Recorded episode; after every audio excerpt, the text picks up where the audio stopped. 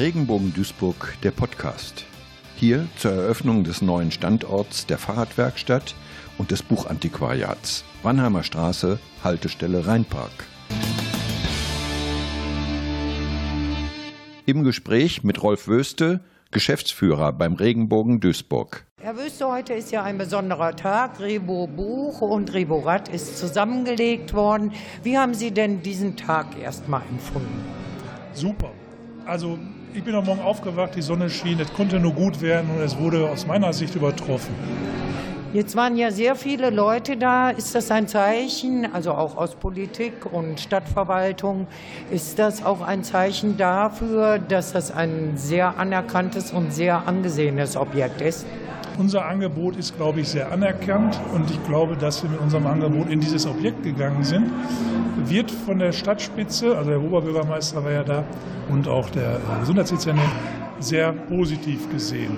Sie haben ja jetzt von dem Angebot gesprochen. Könnten Sie das Angebot noch mal kurz umschreiben? Also für Menschen mit Psychiatrieerfahrung bieten wir hier sehr arbeitsnahe Beschäftigungsmöglichkeiten an, um ihnen die Möglichkeit zu geben, in ihrem Rahmen, mit ihren Fähigkeiten hier eine Tagesstruktur zu erlangen. Und die Tagesstruktur besteht im Wesentlichen daraus, Fahrräder zu reparieren oder halt eben Bücher online oder eben face-to-face -face zu verkaufen. Also sehr arbeitsnah.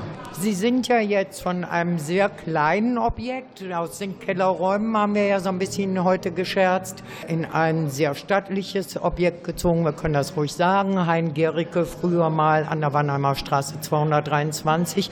Bedeutet das auch mehr Arbeitsplätze und mehr Beschäftigungsmaßnahmen für Menschen mit Psychiatrieerfahrung?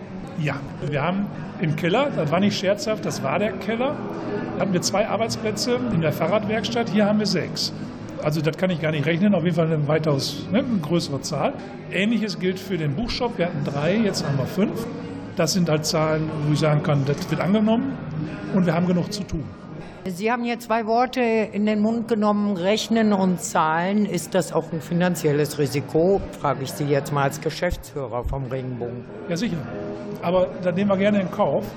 Also natürlich geht es immer darum, wie wird es angenommen. Von Menschen mit Psychiatrieerfahrung, aber auch von den Menschen hier im Stadtteil und von unseren Kunden. Wie wird es angenommen, wenn keiner kommt, wenn keiner hier von uns betreut werden will und Tagesstruktur haben muss, wird es schwierig. Aber dieses Risiko nehmen wir doch gerne in Kauf. Von wem wird denn überhaupt diese Einrichtung finanziert? Also die Arbeits- und Beschäftigungsverhältnisse, die, von denen ich gerade sprach, werden mehr schlecht als recht vom Landschaftsverband Rheinland finanziert. Einen ganz kleinen Teil gibt natürlich auch die Erlöse, also das fertige Fahrrad kostet ja ein bisschen ähm, dazu bei. Und ansonsten sind wir natürlich auch auf Spenden und Zustiftungen angewiesen. Herr Richter hat in seinem Vortrag ja auch von der Stiftung Anstiftung gesprochen. Es gibt auch noch andere Stiftungen, die uns hier bei der Einrichtung unterstützt haben. Der laufende Betrieb muss letztendlich durch die, durch die Erlöse der Betreuung gedeckt werden. Die Erlöse von den Beschäftigten und von den Einrichtungen bringen im Prinzip den finanziellen Rahmen. Was wünschen Sie sich denn jetzt hier speziell für diese Einrichtung? Normalität.